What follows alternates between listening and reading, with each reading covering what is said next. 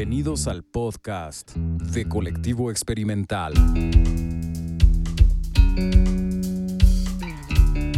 Estamos por iniciar una charla más de creatividad, conceptos e ideas.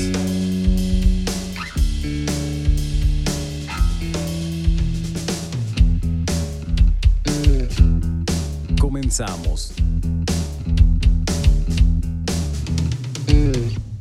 Hola, ¿cómo están? Bienvenidos al episodio número 3 de Creatividad, Conceptos e Ideas, su podcast preferido. Oh, sí. Eh, nos habíamos tardado un poco en grabar este tercero, pues porque COVID. Pero, eh, pues bueno, ya estamos de vuelta. Eh, hoy hablaremos de eh, mitologías, abstracciones y experiencias de consumo. Estoy aquí como siempre me acompaña Giordano Pérez Castro. La compañía inevitable. ¿Cómo estás? ¿Cómo va todo? Todo de lujo. Sí, pues esto de, de la pandemia y, y las actividades profesionales, pues sí complica todo, ¿no? Pero bueno, aquí estamos dándole duro y queda ajá, como constancia, ¿no? Eh, lo que está sucediendo en esta etapa y esperamos revisar esto hacia el pasado y que todo esté chido, Claro. tanto para ti, para mí y para ustedes, amables escuchas. Este, oigan, y también muchas gracias por toda su respuesta. Ha estado bien genial. Ahí vamos poco a poco entendiendo cómo va todo este cotorreo del podcast, cómo funciona y la respuesta ha sido bastante bastante genial. Por ahí ya llevamos este 500 reproducciones. ¡Auch! Que se siente padre dado este tipo de temas y que como de repente son pasajes medio oscuros, ¿no? Que no son tan tan abordados y que pues ahí vamos un poco a poco generando esta notoriedad, ¿no? Claro, claro. Eh, sí, sí, muchísimas gracias. Y eh, por favor síganos escuchando y Ajá. compártanlo. Pues entremos en materia, Giordano. Cuéntanos un poco, introdúcenos al tema de mitologías, abstracciones y experiencia de consumo. Va, que va, claro. Fíjense que por ahí, un poco dentro de las retroalimentaciones que nos habían dado, si era esta cuestión de, oye, danos ejemplos, o oye, eh, cómo lo están abordando, o habla de cosas específicas. Entonces, este, un poco para entrar directo en estos ejemplos específicos, o el porqué de estos ejemplos, pues por ahí se nos ocurría eh, entrar en el tema de mitologías, abstracciones y experiencias de consumo. Que finalmente parte de lo que nosotros hacemos mediante el quehacer creativo y de las cosas este, que nos encargamos nosotros a nivel dirección creativa, ¿no? En asesorar alumnos y demás. Tiene mucho que ver con este, la generación de metáforas y abstracciones. Que a su vez esto parte un poco de cómo nosotros estamos codificados a nivel evolutivo, a nivel especie humana, para poder responder o reaccionar a mediante toda esta cuestión de las mitologías. O sea, involucra muchos campos y muchos aspectos, pero con lo que directamente está vinculado o es un ejemplo muy que nos hace mucho eco es a través de las mitologías. O sea, este, ahí citando un poco allá los textos que de repente leímos y nos están inspirando y nos están ayudando para esta investigación.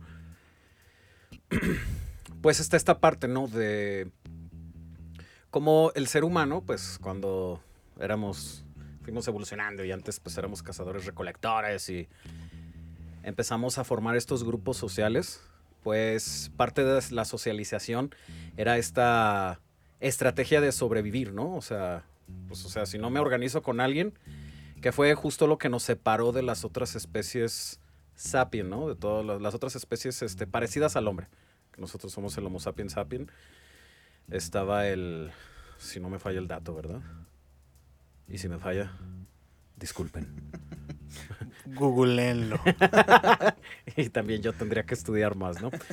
Este, lo que nos separa, pues, del Neandertal y toda esta otra bandita que existía en esas épocas, este, fue precisamente esta capacidad de poder comunicarnos y esta capacidad de generar, de generar abstracciones para poder tener un objetivo en común o para a través de este eh, objetivo que teníamos, que bueno, era sobrevivir, el poder generar una organización eh, de una manera más eficiente en grupos más grandes. O sea, si éramos antes cazadores recolectores y pues tú juntas las papayas y, y yo junto las moras y tú mata la ardilla y todas esas ondas, pues es bien fácil, ¿no? Entre 10 güeyes. Pero ya cuando tienes un grupo de 100 personas, que empieza la pinche grilla y los golpes de estado y no, yo quiero ser acá el líder de la manada y todo el pedo. O sea, todas es cuando se diversifica y amplía el círculo, pues ya es mucho más difícil el que se pueda seguir un objetivo en común, porque empiezan ya estas esta diversidad de creencias y maneras de poder abordar el tema de la supervivencia. Entonces ahí lo que pasaba pues era de qué manera puedo yo hacer que grupos grandes de personas con las que tal vez ni siquiera ni siquiera me caen bien podamos operar en conjunto para poder sobrevivir. Y ahí fue donde empieza el, el florecimiento de estas mitologías.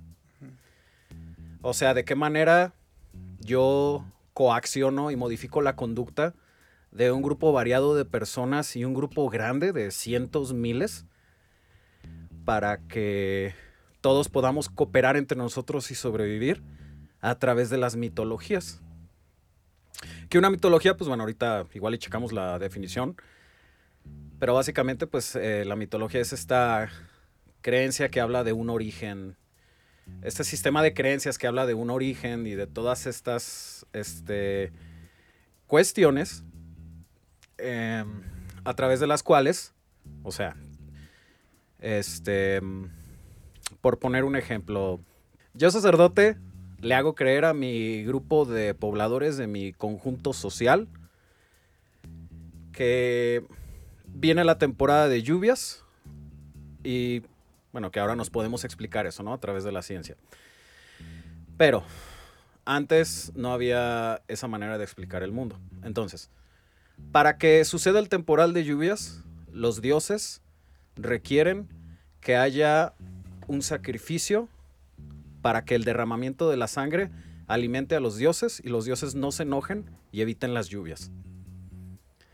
Entonces, este conjunto de abstracciones, o sea, aquí tenemos sacrificio, la sangre que alimenta la tierra, este, etcétera, etcétera, etcétera, para que haya lluvias. Ahí tengo un conjunto de abstracciones que van a hacer que la gente diga, ok, si hay un sacrificio, hay lluvias, y si hay lluvias, hay cultivos, y si hay cultivos, todos podemos comer. Las personas eh, fueron, ah, han sido codificadas a través de esto para creer de esa manera en eso y así lograr que a través de la cooperación, que en este caso sería pues vamos a aventarnos ahí unos muertitos, vamos a provocar la guerra, vamos a hacer que los dioses no estén enojados. Los dioses enojados son una abstracción alimentar a los dioses a través de la sangre que representa la tierra es otra abstracción. Y todo esto está codificando un sistema de creencias que explican el origen de esa tribu y que así se fue formando.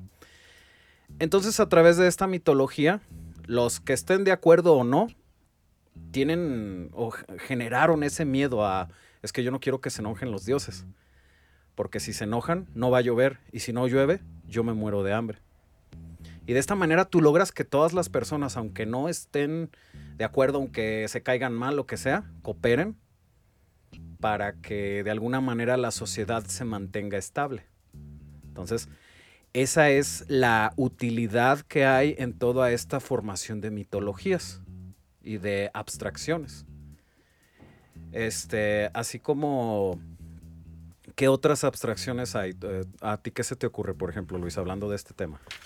Pues digo, a grosso modo, como lo hemos visto, yo creo que sí se creó totalmente como... Me llama la atención mucho, pues, el hecho de que la abstracción se vaya como a la idea de, eh, pues sí, extraer como este comportamiento, o sea, buscar un comportamiento hacia el ver si el grosso modo, o sea, la comunidad, la sociedad, ¿no? Se comporta, ¿no? O sea, cómo puedes controlarla. Entonces siempre es, en un lado la metáfora a lo mejor te puede dar o te puede brindar elementos para entender las cosas o elementos para este, explicar algo. Y la mitología va junto con la abstracción a la idea de cómo controlar algo, ¿no? Entonces, eh, eh, pues sí, creo que totalmente en cuanto empezamos a generar comunidad, ya fue una manera de, eh, o sea, un ejercicio de configuración. O sea, tendríamos que hacer este tipo de historias que no se volvían una historia, o sea, literalmente como para entretener a la gente, ¿no? No era una especie de cuento, sino era como algo para marcar la manera de cómo nos vamos a mover. Así como, ajá, por ejemplo, también hay estos, eh, los pasajes del Levítico, ¿no? Donde dicen que se establece que el comer carne de cerdo es impuro. Y eso tiene una utilidad social. ¿Por qué? Pues porque antes no se sabía que si la carne de cerdo mal preparada o mal cocida te da cisticerco, ¿no? Y un cisticerco ahí que se te cuele te mata. Entonces, lo que tú haces es dar todo este sentido de a través de un de relatos, de decir, es que, oye, las leyes de Dios establecen que es impuro y es pecado comer carne de cerdo. Y de esa manera la sociedad se preserva a sí misma porque evitas casos de cisticercosis. Así de fácil, o sea, es, es este vinculamiento para procurar el procurar que la sociedad se perpetúe, que la sociedad sobreviva. El capítulo anterior en el que hablábamos con este, con el Pepe, pues justamente eh, vinculábamos esta parte de creatividad con toma de decisiones para poder adaptarse al contexto. Entonces, de alguna manera se está utilizando esta creatividad para generar a través de abstracciones, este, Dios quiere que no comas carne porque es pecado para de alguna manera lograr esta sobrevivencia. Eh, y son todas, toda esta clase de, em, de enunciados mitológicos. Entonces aquí, o sea, y es, mencionabas la palabra control, ¿no? O sea, y es esta parte de modificar el comportamiento, promover una serie de conductas. El, oye, no hagas esto matar es pecado. Este, darle gracias a Dios por lo que nos dio. Todas estas cuestiones, digo, que en el aspecto religioso, ¿no? Ahí son los ejemplos que se me ocurren. Sí, claro. O sea, ellos son los reyes de este desmadre, ¿no? sí, o sea, empieza todo por esta parte de mitología cosmogónica, ¿no? Que esto se puede ir pasando, o sea, no, no es, no, no vale solo con pensar, ah, sucedía antes con este, los griegos, este, con toda esta parte de las mitologías sigue sucediendo, solo aquí quitamos el elemento divino. La mitología ahorita que está en boga, ¿no? La democracia. Este, como nosotros tenemos el poder de decidir. ¿Cuándo? Pues, híjole. Bueno, ya sería plática de otro podcast. no, pero como cuentas, o sea, nuestros dioses. El problema es que ya estamos en una época donde los dioses bajaron a la tierra, ¿no? O sea, ahora tenemos ídolos. Exacto. Y se convierte también en este patrón de lo que haga esa persona y lo que diga esa persona. Transforma el comportamiento de grupos que ahora ya a lo mejor en de sociedad se vuelven fanáticos, ¿no? Entonces, es, es, es, o sea, viene siendo lo mismo. Siempre es una pues sí, como hablábamos en otros episodios, es una traducción hacia la idea de, ¿no? O sea, las marcas, las tendencias, los eslogans, o sea, todo viene hacia lo mismo. O sea, es la idea de tratar de explicar, uno, qué son, para que nosotros obedezcamos o modifiquemos nuestro comportamiento en capacidad de adaptarnos y pertenecer a eso que ellos dicen o, eso que ellos creen. Sí, porque si no perteneces, te ostracizas. Exacto. Si yo no pertenezco a esta mitología abstracta que es Facebook, ¿qué pasa ahorita si tú quieres tener éxito en tu negocio? historias de Instagram, güey. Sí, sí. O Tienes sea, que tenerlas. Me tengo que promover en redes porque esto de- le da alcance a todo el mundo. Si quiero hacer este, nada más lo- los únicos que lo han hecho de una manera magistral, Bonais, este, de aventar los pinches bolis ahí en la calle. Bueno, pero eso es otra clase de sufrimiento, ¿no?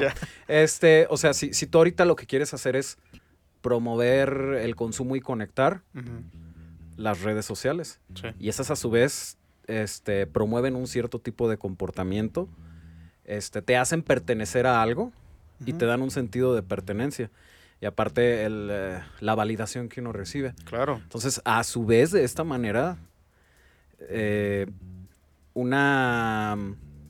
Lo que antes ocupaba el lugar de la deidad, ahora lo ocupan otras cosas. Entonces, pues sí nos da como cierta suspicacia, ¿no? El híjole, antes tenías tú que sacrificar niños para que lloviera, pero ahora, ¿qué otros comportamientos nosotros estamos cometiendo? O sea, el subir nuestra vida privada, el de cierta manera hacer cosas que van en contra de la naturaleza, el exhibirnos, el este la tasa, por ejemplo, de repente que hay de suicidios por bullying eh, cibernético, ¿no? Y todas esas cosas que de alguna manera cumplen cierto sentido de rituales, que sería, por ejemplo, en este caso, pues el subir mi vida privada y volverla este, exhibible de cierta manera, ¿no? Cuando antes tal vez no sucedería eso. No, y es la idea también que, o sea, la responsabilidad que hay también en las personas que vayan a, desde crear servicios, objetos, ¿no? O, bueno, ese es el, el propósito de una campaña, ¿no? Una Ah, campaña claro. publicitaria es eso. Entonces, al buscar tú una experiencia de consumo también se vuelve eso. O sea, tu interés principal no es solamente el que te consuman, sino realmente el vínculo está en que genere una experiencia personal para que tú generes una persona que crea en ti, ¿no? Y en ti es en, en el producto, Claro. ¿no? Para que después, porque después de eso no es solamente lo que diga la marca, sino es lo que dicen aquellos que la siguen de la marca, ¿no? Entonces, sí te vuelves en un fiel seguidor, ¿no? De marcas, porque esa marca, como decías tú ahorita, en Instagram, por ejemplo, si tú tienes tu, pro- tu proyecto, ¿no? Tu estudio, tu lo que sea, mucha gente hay veces que compra en Instagram y no puede creer que lo estafaron si estaba en Instagram, como si ahí no pasara por el simple hecho de que ya estás ahí. Entonces, como que todo eso se vuelca a que ya hay otras estrategias escondidas que te dan vinculaciones y te dan pros y contras el estar en o no estar en, donde ya lo demás o las virtudes que pueda tener como la confianza, la perseverancia de la marca, o sea, todas esas cosas que a lo mejor generaban los valores realmente agregados a un producto o a lo que sea, no importan, ¿no? Lo que necesitas es estar en boga y acorde a las mitologías que están sucediendo, ¿no? Porque como vemos, es, son personajes que representan cosas y si no representan esto que estamos pensando en este momento, pues se vuelven cuentos, ¿no? Ahora sí se vuelve ya este lado de entretenimiento o esta idea como falsa de lo que te están tratando de ofrecer. Sí, y por ejemplo, tocando esta, eh, la parte de la de las marcas, ¿no? Inevitablemente entrando a los reinos de la mercadotecnia. Que pues sí está. Está muy vinculado, vaya, con estos temas que manejamos. Claro. El cómo, de nuevo, la marca hace una promesa.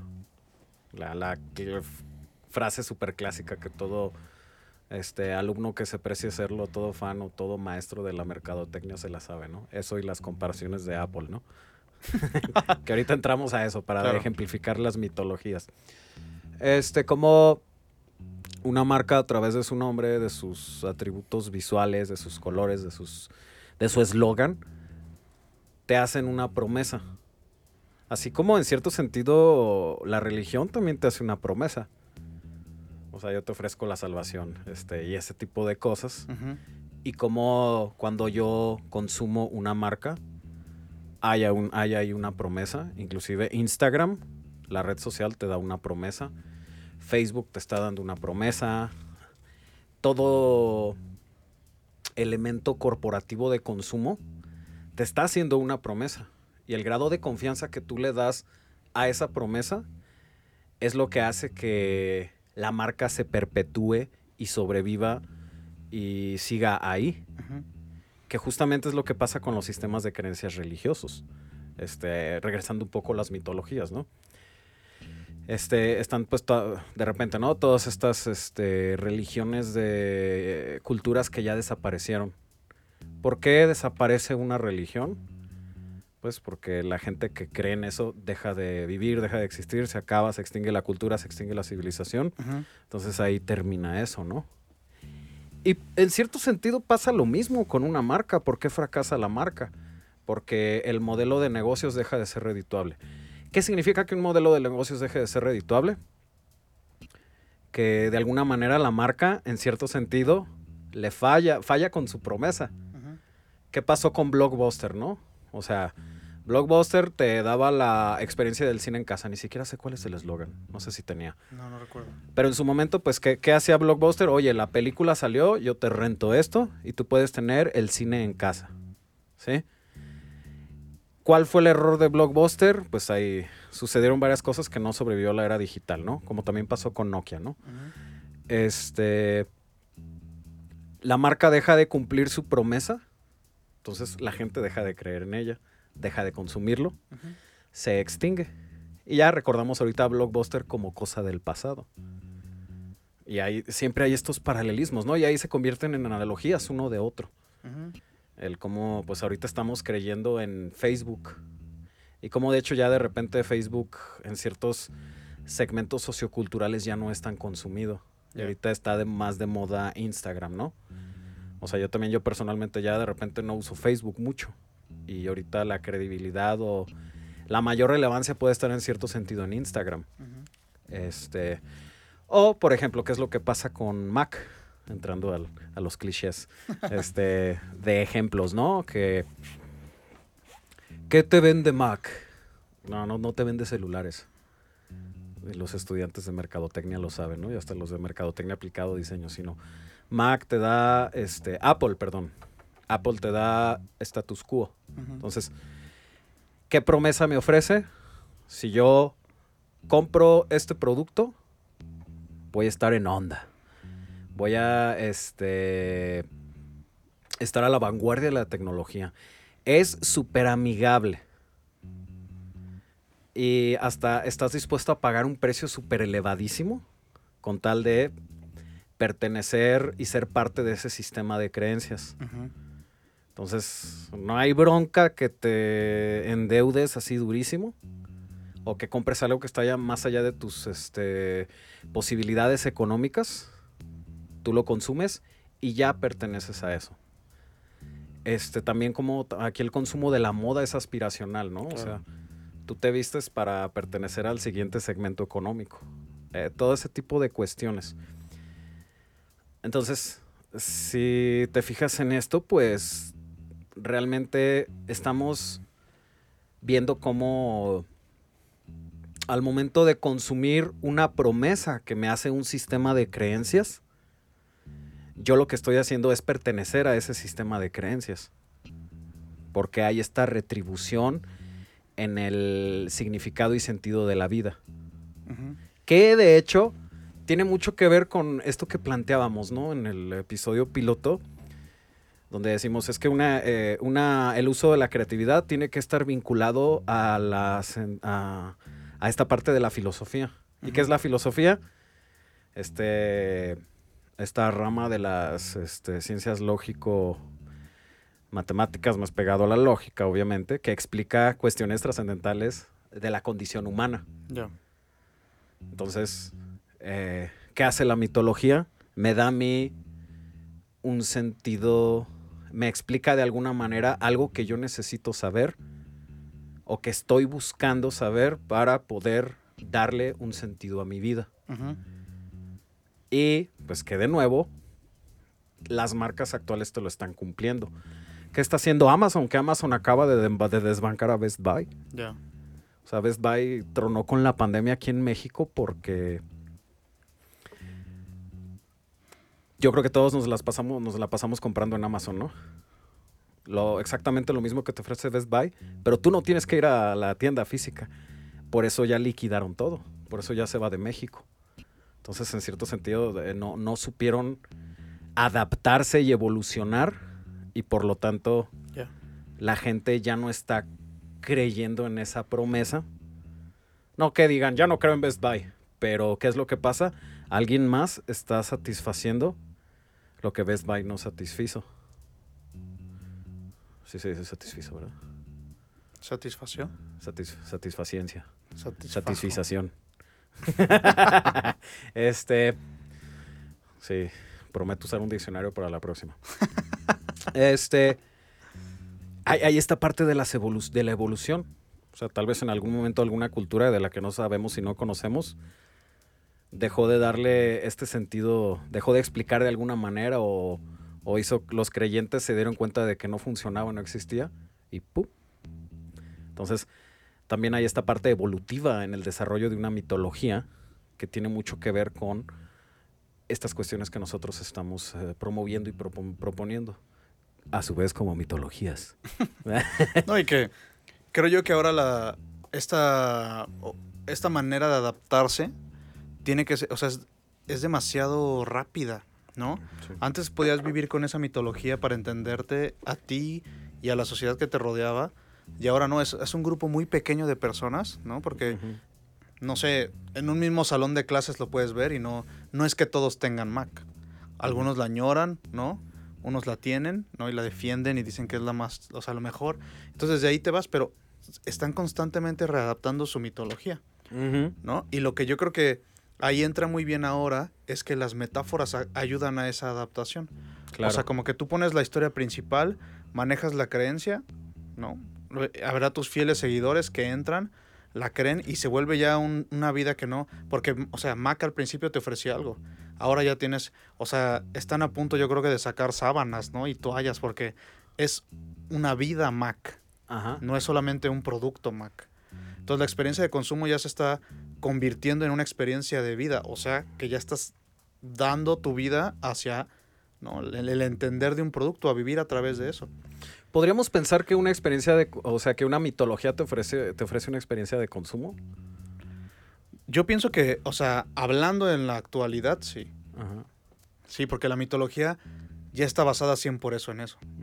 Tú consumes un producto o un servicio y ese servicio te da, te genera una serie de estímulos a los cuales tú reaccionas ya sea de manera positiva o negativa, ¿no? O sea, si reacciono positivo lo vuelvo a consumir, si lo reacciono negativo ya no lo consumo, no le hago caso e inclusive me convierto en apóstata, ¿no? Como Mac, ¿no? O sea, a mí no me gusta Mac. Este. Sacrilegio. Te perdono el ateísmo, pero deja a Mac. Este. Y muchas veces uso ese ejemplo y me burlo, ¿no? Y digo, ah, la Mac es este plástico sobrevalorado. Que sí, pienso eso. Este.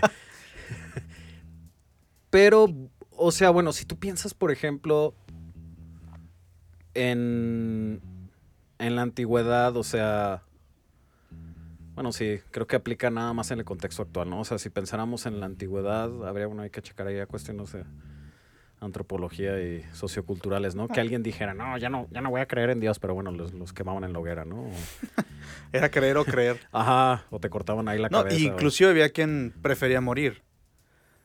defendiendo sus, sus Pero de todos modos, ahí lo que buscabas era una adaptación de la sociedad. Aquí lo que buscas, o sea, actualmente es eso. Se cambió, o sea, nuestra búsqueda ya no es la pasión, sino el interés, güey. Como personas. Y el, con- el consumo de bienes materiales. Claro. Entonces ahorita no buscamos la sociedad, ¿no? Buscamos el mercado, ¿no? El rango de edades. El, o sea, ya no, ya no es, imposible con una historia controlar a todo el mundo. Entonces lo que buscas es segmentar, o sea, por eso tú empiezas a segmentar tus, tus, tus oportunidades como marca, como objeto, como lo que sea. Las segmentas para, hey, a ver, ustedes, creo que ustedes me van a hacer caso si les cuento esto, ¿no? Acérquense. Entonces tú empiezas como a buscar ese tipo de cosas. Por eso el momento de crear siempre es, es muy extraño, pero en las escuelas, por ejemplo, te lo, te, lo, te lo plantean muy claro, ¿no? O sea, oye, ¿a qué segmento va dirigido esto? ¿Quién es tu usuario? Ajá. Entonces tú, tú segmentas a ciertas edades, pero también ya ahorita está súper difuso. Ya no puedes nada más decir ah, de 35 a 45. No. O sea, ya no, ya no hay una vinculación solamente de edad. Ya se está haciendo como todo muy difuminado. Entonces creo que ya por eso la experiencia ¿no? Abarca, mm, o sea, un rango mayor de etapas, ¿no? De etapas de madurez intelectual, eh, humana, ¿no? O sea, de, de- de la idea del, del consumismo, de la individualidad para la compra, de las capacidades que tiene. O sea, ahorita ya no necesitas tener todo el dinero del mundo para tener uno, ¿no? Porque ya existen los créditos. Ya puedes no tener dinero y contar con dinero. Entonces puedes empezar a pertenecer a diferentes eh, ideales, ¿no? O adaptar ciertas mitologías y solamente aparentar ser parte de eso. Entonces por eso creo yo que todo esto se está vinculando a que este, ya en realidad no hay una, o sea, ya no está consensuado la idea de los seguidores de la marca, ¿no? O sea, ya todo es como una promesa falsa a la idea de la, de la tendencia, pues, o sea, son momentos que cambian rápidamente. Entonces, Yo no, yo no diría promesa falsa, ¿sabes? Yo en qué pensaría promesa efímera. Ya. Este, sí, antes un sistema de creencias, un sistema mitológico, un sistema de promesas para el consumo que te duraba 300, 400 años. Sí, claro. Y ahorita, en los últimos 10 años, ¿cuántas marcas, en la última década, cuántas marcas empezaron y ¡puc! de volada? Eh, por ejemplo, esto, regresando al ejemplo de Best Buy, que acaba de tronar y mucha gente está de, ¿cómo? Pero pues si estaba bien chido la tienda. Y yo iba ahí a comprar mis, mis compus y, y ya de repente truena. ¿Y qué pasa? Que un análisis demostró que este, a la larga la marca pues no pudo con la competencia que le da Amazon. Este, ¿Y en cuánto tiempo sucedió eso? Y a veces ni siquiera uno lo esperaba, ¿no? Cuando a veces tal vez paulatinamente volteas hacia atrás y dices, Ah, neta, güey, ya no existe esto. o sea, eh, ya los cambios en este sentido son más vertiginosos porque también hay esta oferta enorme e increíble y durísima de cosas y esta sobreestimulación. No, y yo creo que también que definitivamente somos una especie a la cual nos gusta que nos cuenten historias, güey. Claro. O sea, tenemos que, nuestra manera de conectar y de vivir una experiencia es a través de la historia que nos están contando. Claro. Entonces creo yo que ahorita lo que pasa es eso, estamos como reinterpretando historias. Y creo que muchos proyectos, por ejemplo, que están empezando, a veces son muy íntimos, ¿no? Muy únicos cuando somos muy pequeños, ¿no? Como un proyecto pequeño, no sé, una marca que venda, eh, no sé, ropa, ¿no? Que, que, no sé, hay una persona solamente que las hace y las diseña.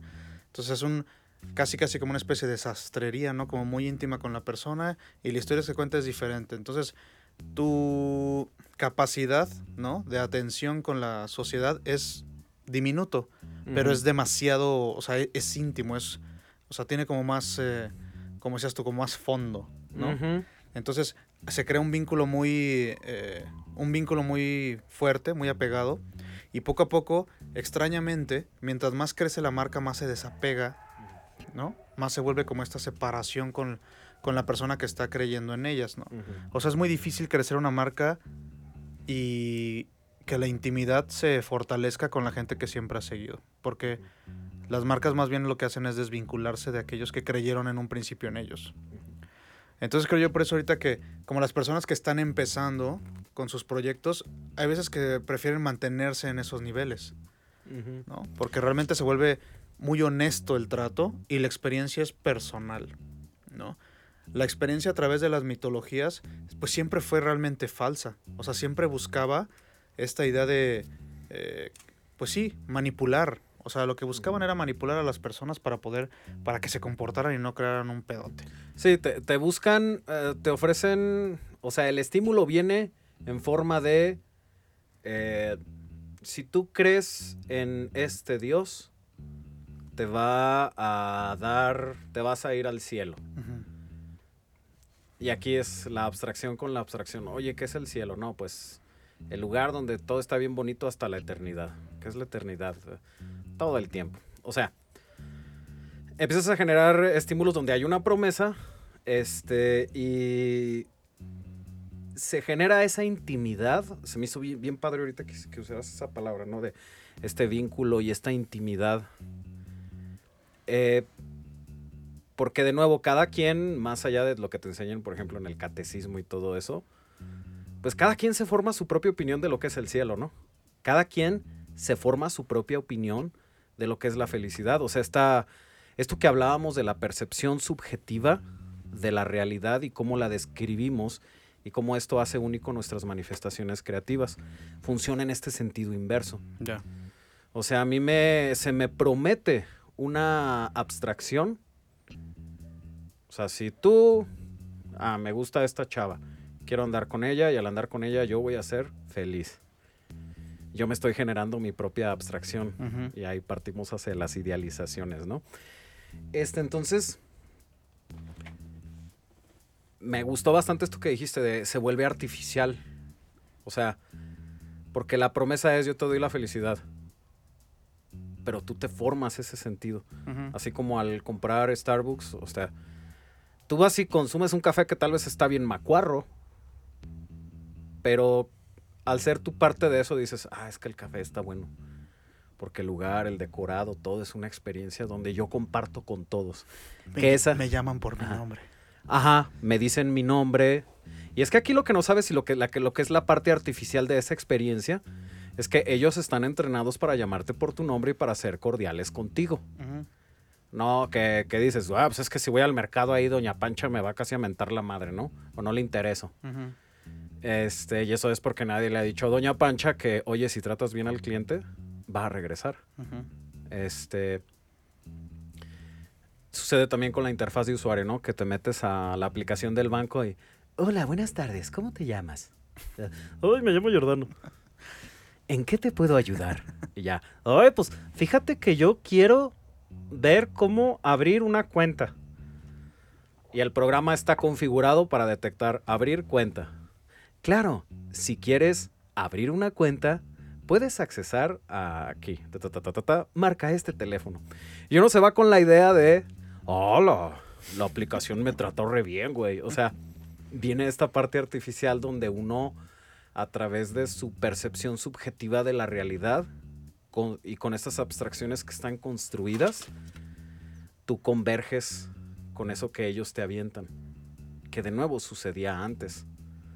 O sea, uno en la, en la Edad Media, ¿no? Se luchaba por el cielo, por etcétera, etcétera, etcétera, por la religión. Y, y cada quien tenía su propia idea, así como ahorita. Sí, Y porque ahí- las marcas te ofrecen, no te dan. Tú crees que te lo dan, pero te lo das tú. ¿no? Exacto. O sea, la marca es yo te ofrezco felicidad. Ajá. Tú encuéntrala y tú tómala, ¿no? Por $19.95 al mes. Así. Sí, sí, sí.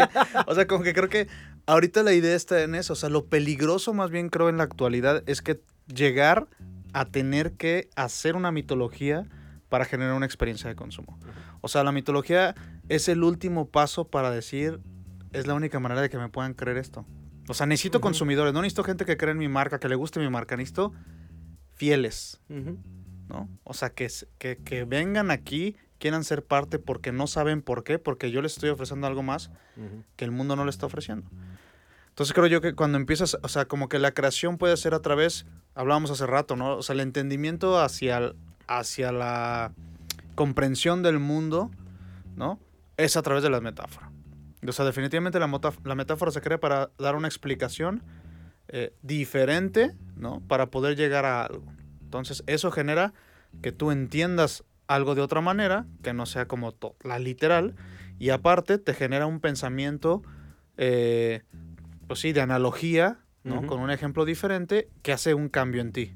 Entonces, aprendes y aparte, aprendes y comprendes, diría yo. Exacto. O sea, Sí. sería como esa vinculación. La mejor manera de promover el, o sea, el, eh, como educador, ¿no? Como maestro.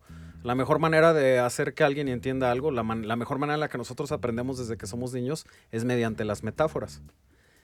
Y de nuevo, eso, o sea, las metáforas son estos sistemas de analogías proporcionadas y comparativas, donde literal uno le echa la, uno le echa la candela, ¿no? O le echa uno sus propias proporciones y sus propias definiciones. Este, y era lo que comentábamos, ¿no? De, pues, eh, esta onda de, no, pues, nosotros somos como cangrejos. Este, los cangrejos en la, que quieren salir de qué? Del pozo. De la De cubeta. la cubeta. Si tú eres niño y alguien te dice esta metáfora. ¿Qué dices? Ah, ok, pues bueno, este, somos muy malamente. De que los mexicanos somos como los cangrejos que estamos en la cubeta, el cangrejito. ¿Qué dice uno de niño? Ah, pues bueno, yo soy un cangrejo y mi compañero de lado es un cangrejo. Entonces, ¿qué pasa con los cangrejos cuando los pones en la cubeta? Ya, buscar videos en YouTube de cangrejos en la cubeta. que hasta ahí está el, el cotorreo del cangrejo con un cuchillo, ¿no? este. Pues tú, si tú lo ves, está el otro cangrejillo ahí jalándolo, ¿no? Entonces, tú dices, ok, si yo soy este cangrejo queriendo salir de la cubeta, este. El que está al lado me va a jalar para no salir. Porque tal vez ni siquiera entiende que yo quiero salir y que podemos cooperar para salir todos juntos con nuestras pinches tenazas mamalonas, ¿no? Este. Entonces, ¿qué pasa? Ok, nosotros somos como cangrejos. Entonces, por lo tanto, sin saber, sin haberlo comprobado de una manera objetiva, tal vez, podría suceder en algún caso que yo desde niño empiece a creer que las personas no son confiables. Y por lo tanto, yo dejo de confiar en las personas. Y como no confío en las personas, la próxima vez que alguien necesite este vínculo de confianza, yo voy a desconfiar. Y como yo desconfío, eventualmente este, voy a empezar a hacer actos que generen desconfianza en los demás. O sea, va toda esta cadena partiendo de una metáfora que tal vez alguien me dijo cuando yo era niño. Sí, claro. Te rompe en ese momento, pues. Genera como una idea del constructo y de tu comportamiento social, ¿no? Claro. Porque dices, si suceden los cangrejos, y es claro, ¿no? Se está viendo en esa cubeta cómo está pasando.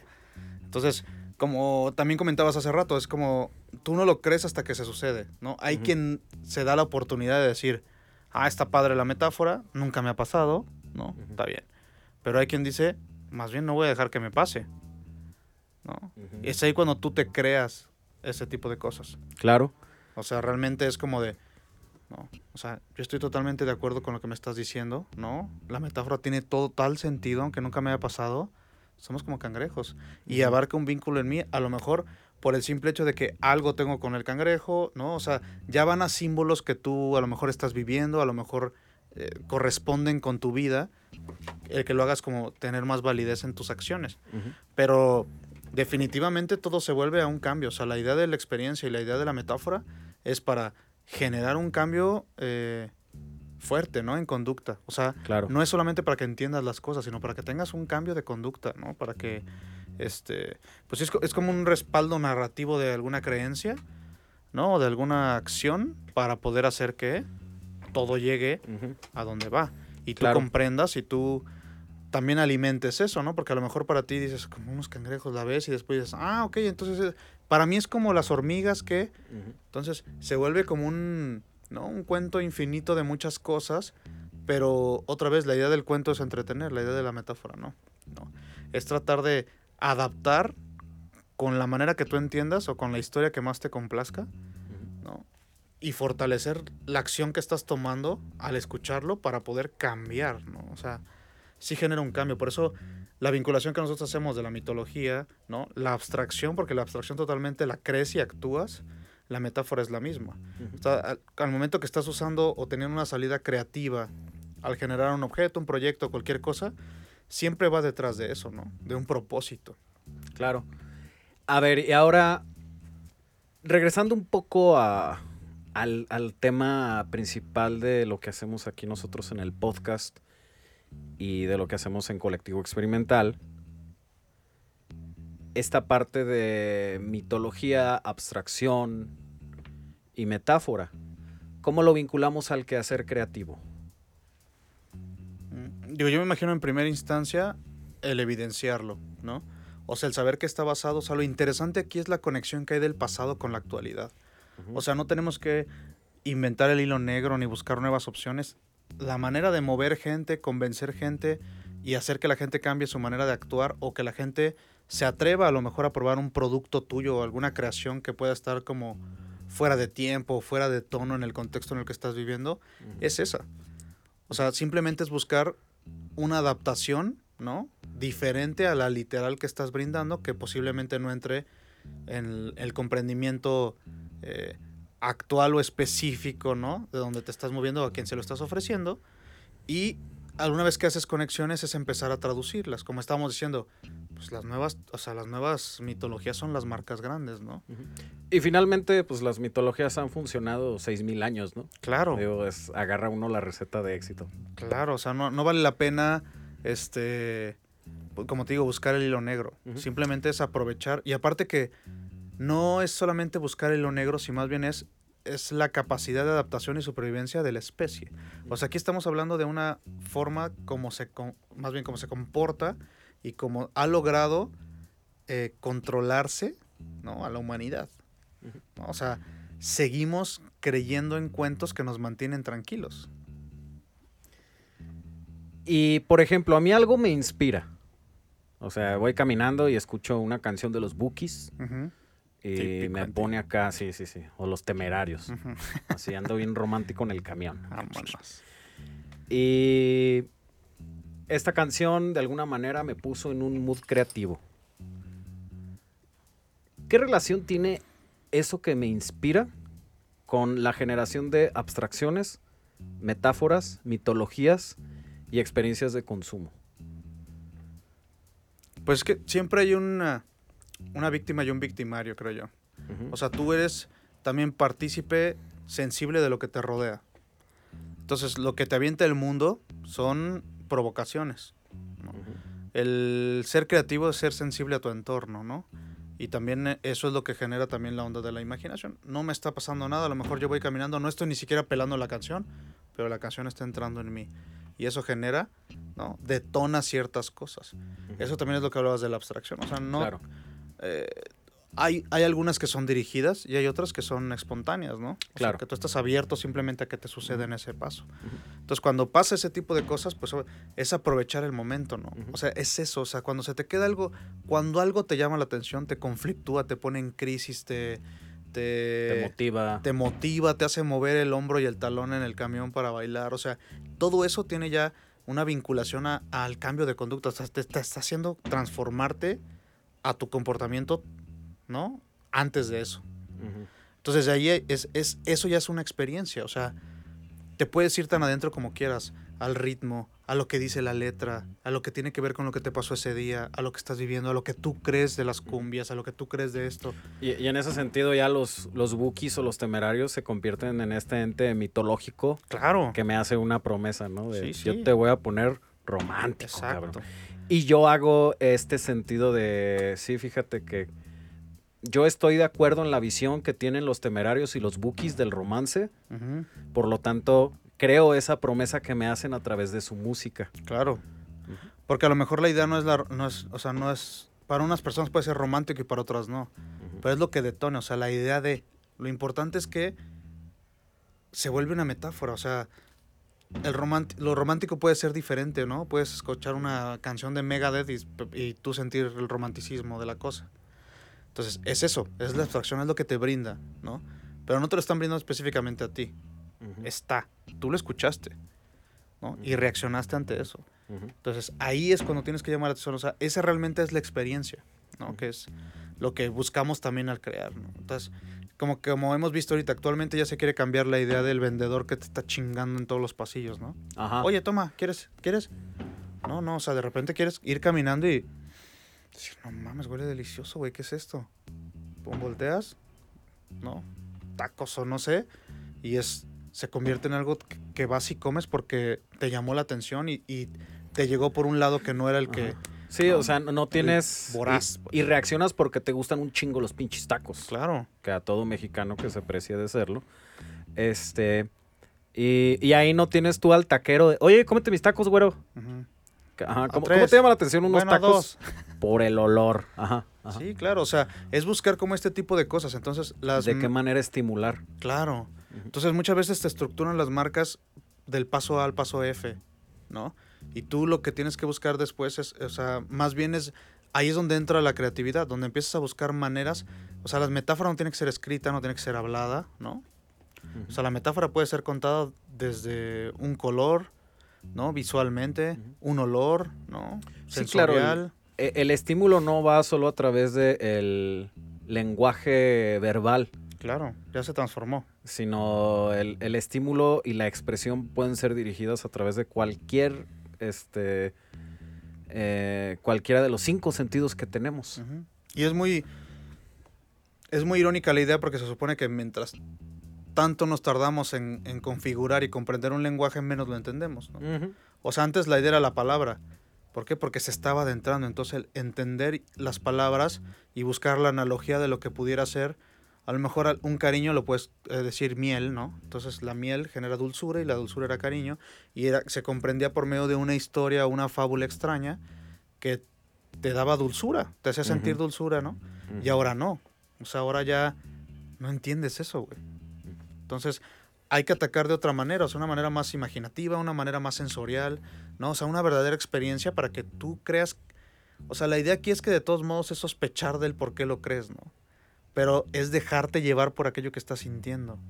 Entonces, si tú pasaste ahí, viste una tienda y se ve bien, te llama la atención, vas a entrar y posiblemente vas a comprar. Pero ya no necesitas a nadie que te esté diciendo qué es, que te explique 30 veces cuáles son las ofertas, que te explique cómo vas a comprar, lo chingón que es tener esto o pertenecer. Ya, ya, ya han cambiado ese tipo de cosas. Entonces, configurar el lenguaje es más bien eso, ¿no? Que toparte con las cosas, ¿no? Toparte con aquello que, o sea, que sientas que tú las descubres y no que te, que te enlisten, ¿no? En su lista de clientes o pases a ser nada más parte del mercado para poder comprar sus cosas. Entonces tú aquí, mi estimado Luis, ¿cómo concluirías esto que acabamos de hablar de mitologías, abstracciones y experiencias de consumo? Pues yo creo que, o sea, uno es la idea de el darnos cuenta que ahí están y que siempre han estado. Dos es que se han decodificado y deconstruido y ahora son otra cosa totalmente diferente en, a lo mejor, este, estructura, pero en esencia es exactamente lo mismo. Claro.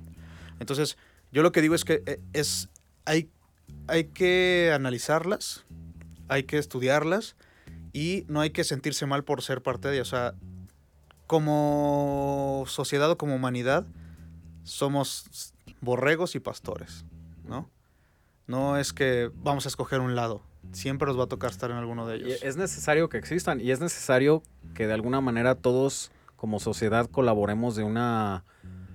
Colaboremos. Claro, Así, ahí paro la frase, ¿no? O sea, porque si no nos extinguimos. exacto. O sea, no, Entonces, no. cuando comprendes los dos lados, la idea es que cuando te toque a ti ser el que necesita de los demás, pues entiendas la dinámica de cómo hacerlo, ¿no? Ujú. O sea, hay formas de hacerlo que son menos dolosas que otras, creo. Y la responsabilidad está ahí. Entonces, Y la ética con la cual se ejercen las... Exacto. Se ejercen y se crean las mitologías. totalmente. Entonces, siempre valorar el momento que necesitas ya una mitología para que la gente entre o para manipular o para tratar de hacer que adopten algo de lo que tú estás tratando de ofrecer, es ahí donde tienes que dar un paso, ¿no? O sea, tienes que detenerte ahí y decir como de, a ver, no, esto a lo mejor de otras maneras podemos configurarlo para, que no, para no llegar a eso. Porque, como lo comentas, en el momento que generas una mitología, generas, o sea, el generar ese mito, necesitas generar estos personajes y con estos personajes generar una promesa. Y esa promesa, tarde o temprano, a como está la actualidad, la vas a romper. Entonces es estar preparado o para eso, ¿no? O para que tu promesa sea como inacabable, o sea, que sea una promesa como Facebook. Facebook tiene una promesa que que nunca se va a romper. nunca se va a acabar. Exacto. Entonces, como, como buscar eso, pero yo creo que es necesario comprenderlo y es necesario verlo como eso. O sea, no es nada más traducirlo a que ahora son marcas, sino entender la mitología, ¿no? Entender la metáfora desde su origen y de ahí transformarla a estas adaptaciones actuales por el mismo motivo que fue antes, sobrevivir, ¿no? Sobrevivir como consumidor, como marca, como vivir de lo que quieres hacer. Entonces, de, de- cierta manera es como nada más empezar a, yo creo, eh, pues sí, cuadrar esto para ver paso por paso qué, qué vas a- hasta dónde vas a llegar, ¿no?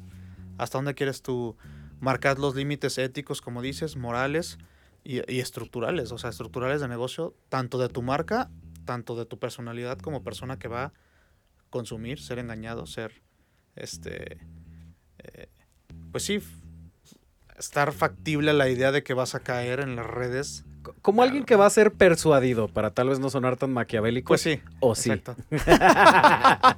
de una o de otra. Bueno, pues con esto concluimos, estimados escuchas.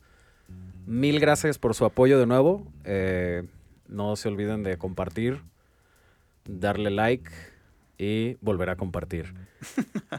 Y por favor dejen sus preguntas. Queremos generar más diálogo en la red social para poder este también empezar todos los queremos empezar los episodios con pues sí resolviendo dudas o, o a lo mejor ensanchando el diálogo con comentarios que ustedes nos dejan. Entonces parte muy importante de esto es eh, pues sí, no cerrar nunca los temas, sino más bien lo que hacemos es plantearlo para que ustedes puedan este pues sí completarlo, ayudarnos a, a tratar de hacer más este más enriquecedora la, la charla y el tema. Claro, mándenos mensaje. Ahí estamos a la orden. Búsquenos en Instagram. Estamos como Colectivo Experimental. Eh, ¿Estás tú como qué, Luis? Como Luis M. Cárdenas. Luis M. Cárdenas y yo como Jordano.pérez Castro. Si es que pueden deletrear mi nombre. este, pero por ahí andamos. Y bueno, para el siguiente episodio tenemos Invitado eh, de nuevo. invitado de nuevo. Eh, vamos a abordar el tema de creatividad y todos estos cotorreos aplicados al ámbito institucional educativo. Se va a poner intenso, se va a poner interesante. Y pues los esperamos. Hasta la próxima.